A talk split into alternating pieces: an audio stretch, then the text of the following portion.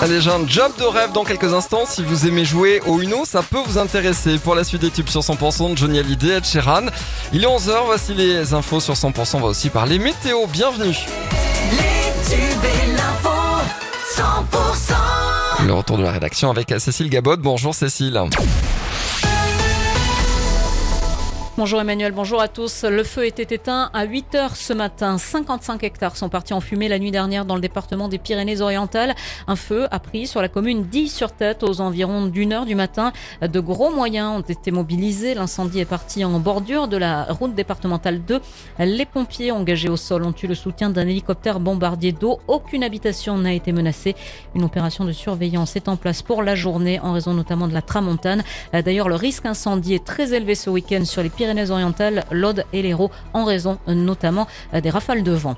Un homme devant la justice à Perpignan hier pour avoir envoyé un message homophobe au ministre du Travail. Il comparaissait pour outrage sur personne dépositaire de l'autorité publique, en l'occurrence Olivier Dussopt.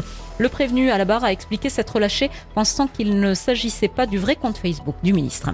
Beaucoup de monde en perspective sur les routes du Grand Sud ce week-end, sur la 9 cet après-midi dès 14h. Ça s'annonce chargé entre Béziers et Montpellier. Le trafic sera dense aussi sur l'A61 de Toulouse vers Narbonne.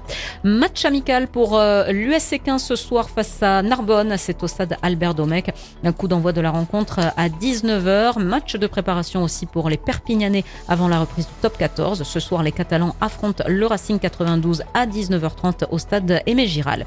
Le reste de l'actualité, un homme de 46 ans qui avait été plongé dans un coma artificiel depuis son agression le 26 juillet lors des fêtes de Bayonne est décédé ce jeudi.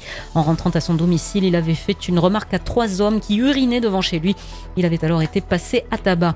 Le Liban marque aujourd'hui le troisième anniversaire de l'explosion meurtrière au port de Beyrouth, sans grand espoir de parvenir un jour à la vérité sur ce drame et d'en juger les responsables, les pressions politiques ayant entravé le cours de la justice.